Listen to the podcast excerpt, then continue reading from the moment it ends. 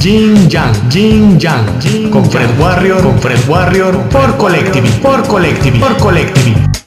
Va. ¡Qué buen día para cantar nuestra nueva canción! ¡Qué momento, qué momento, qué sabor, qué sabor! Por eso es nuestro lugar. ¿Nuestro lugar? ¡Qué momento, qué sabor! De McDonald's. Hola a todas y a todos. Bienvenidos de nuevo a este su dual podcast Jing Yang.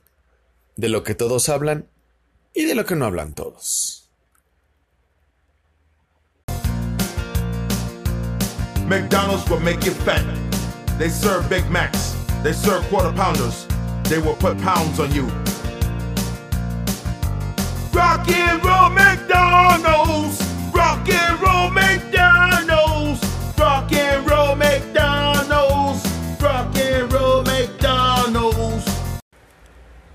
La Happy Meal, con su traducción literal comida feliz, pero mejor conocida por nosotros los latinos como la cajita feliz, es la marca del menú infantil, y no solo para infantes, yo aún la compro cuando el juguete es de algo que me gusta, de McDonald's, y se caracteriza por servir porciones de menor tamaño adaptadas para los niños, por su presentación dentro de una caja mayormente roja, y en la parte superior la agarradera son los famosos arcos amarillos. Sí, esos de letrero luminoso que vemos afuera de cada McDonald's.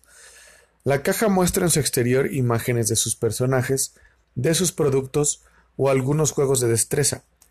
Pero el asunto importante para niños, no tan niños, coleccionistas, marcas y como negocio es el juguete que incluye de regalo entre comillas. ¿Por qué siempre nos quieren hacer creer eso de que nos regalan cosas? Es como en los infomerciales que te dicen que si compras una almohada te regalan seis a un superprecio, o como los de las cobijas o las ollas en las ferias. Nadie te regala nada. Dales otro, 500, dales ese, 500, échale otro, dales otro, échale otro, dales otro, 500, deme 350, no, deme también 300. Y hablando de creencias, ¿ustedes siguen creyendo que la cajita feliz se originó en Gringolandia? Yo lo creía también hasta este momento, pero hoy les romperé su arraigada idea y de manera muy positiva. Ahí les va. A mediados de los setentas, la empresaria Yolanda Fernández de Cotiño, de origen chileno, copropietaria de un McDonald's en Guatemala y residente de ese país, se dio cuenta de que los niños que acudían al restaurante con sus papás no comían del todo bien o no les gustaba lo que les daban, y además se desperdiciaba mucha comida porque las porciones eran demasiado grandes para ellos. Entonces, por cuenta propia, introdujo en la carta el llamado menú Ronald.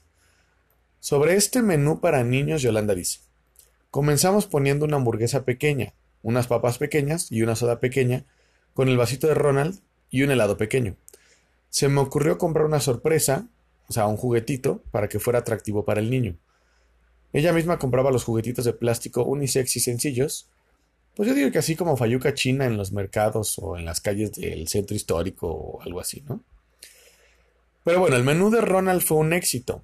Sin embargo, como Yolanda lo hizo sin preguntarle al visionario, pero no por eso menos ojete y gandalla de Ray Kroc, esto según la película de Hambre de Poder protagonizada por Michael Keaton, si no la han visto, véanla para que sepan por qué le pongo tales adjetivos. Y lo hizo tampoco eh, sin consultar a alguno de los altos ejecutivos de la empresa. Fue así que los directivos visitaron Guatemala dos o tres años después. Al verlo creado y logrado, le sugirieron presentarlo en la Convención Anual de Dueños Operadores en 1977. Y Yolanda recuerda. Yo pensé que sería algo de Centroamérica y nada más. No pensé que iba a ser para todo el mundo. Y boom. Idea millonaria, güey.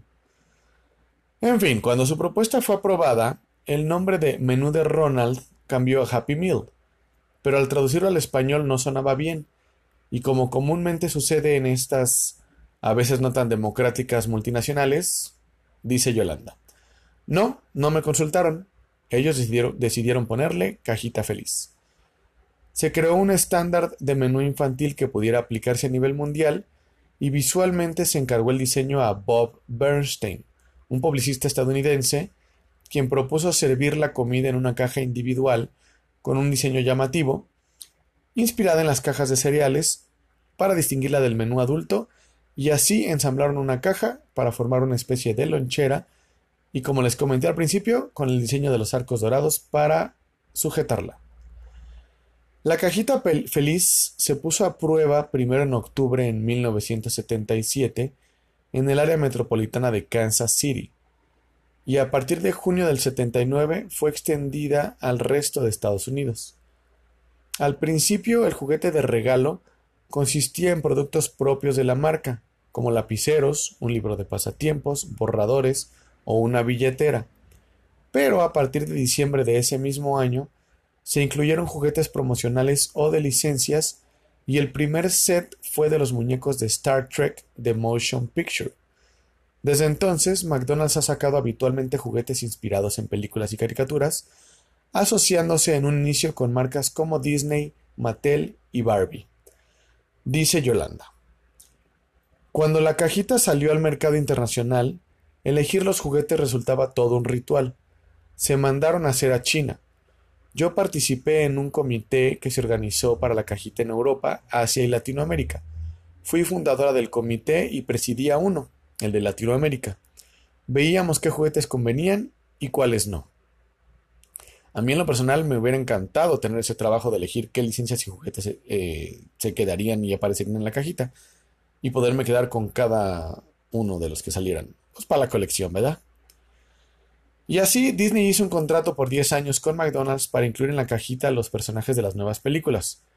Pero en 2008, con las crecientes tasas de obesidad infantil y la preocupación por las comidas de los niños cargados de calorías en los restaurantes de comida rápida, Disney y otras marcas se separaron de McDonald's.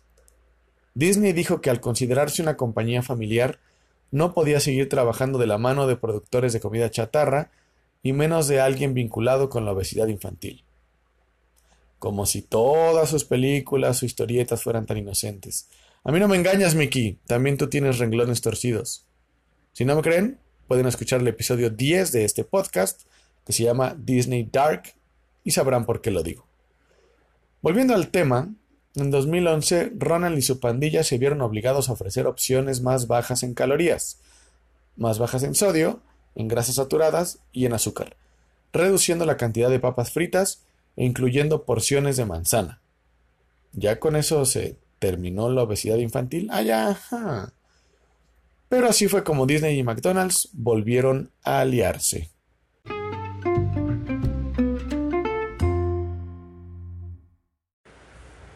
Por otro lado, en el tema ecológico han comenzado a hacer cambios también.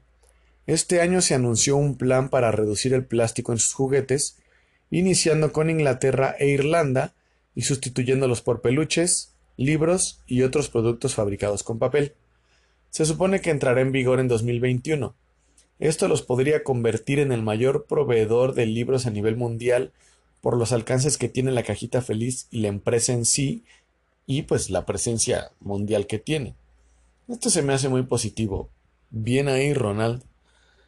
Y bien, estas iniciativas, pues como les comento, sin duda son buenas. Pero más allá de eso, la verdad a mí me gustaba más la cajita feliz en los ochentas y noventas.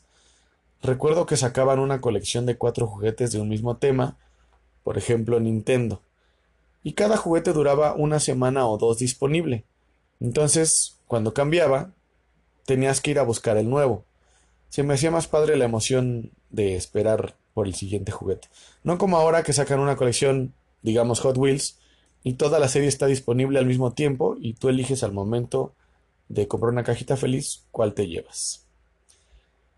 Finalmente les puedo decir que Yolanda obtuvo el reconocimiento que se merece y cuenta con dos estatuillas de plata de Ronald McDonald, que son los máximos galardones que la compañía entrega a sus operadores en el mundo por sus logros. Así es que sin Yolanda, Mari Carmen, y también obtuvo uno por su intervención de la cajita feliz. Perdón, por su invención de la cajita feliz. Y otro por implementar las fiestas infantiles. Así es que si tú festejaste alguna vez de niño tu cumpleaños en un McDonald's, ya sabes a quién darle las gracias. Y ahora vamos a su tan esperada sección. Datos ginjaneros. ¡Uno! España mantiene el nombre de la cajita feliz en inglés, o sea, Happy Meal.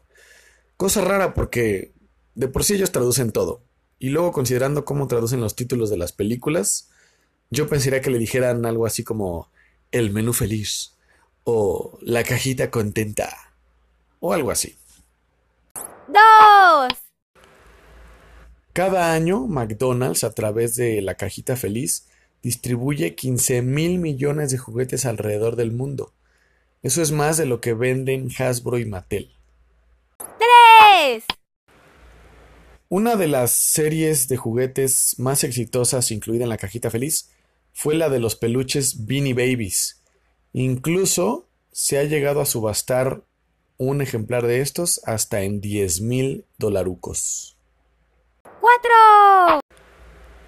A principios de este año, y para festejar los 40 de la cajita feliz, se inauguró un museo en Guatemala con 2.700 juguetes de los que han sido incluidos en la Happy Meal. Yo quisiera ir a ese museo. Y bien, así con ganas de volver a ser niño, abrir la cajita y sorprenderme con un juguete, y no preocuparme de que sus papas fritas tapan mis arterias, terminamos este episodio McDonaldístico. Les recuerdo mis redes sociales, me encuentran como arroba fred-warrior con G de hamburguesa en Twitter y en Instagram.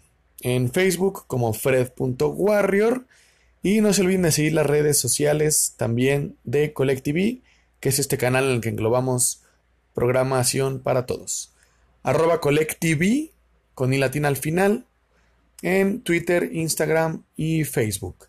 Y por favor, muy importante, denle también eh, me gusta, suscríbanse y píquenle a la campanita en nuestro canal de YouTube, porque algunos de nuestros programas están ahí en video, como el de Entre Tornillos, en el que también participo, que sale todos los martes. Y pues ya saben, Jing Yang todos los sábados. Si llegaron hasta aquí, muchas gracias. Y como siempre les digo, tomen gin y hagan Yang.